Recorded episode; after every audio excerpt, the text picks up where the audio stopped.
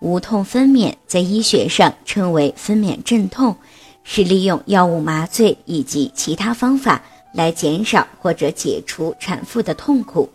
是既止痛又不影响产程进展的一种分娩方式。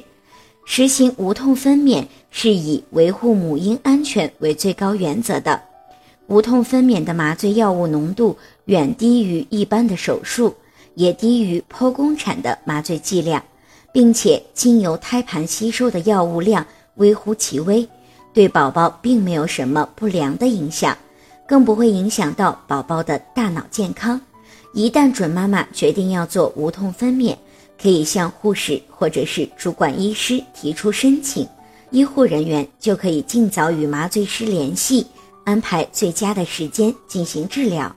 这一申请越早提出越好，甚至在准妈妈入院时。就可以提出要求，不要等到产程进展多半，实在无法忍受痛苦时再提出要求。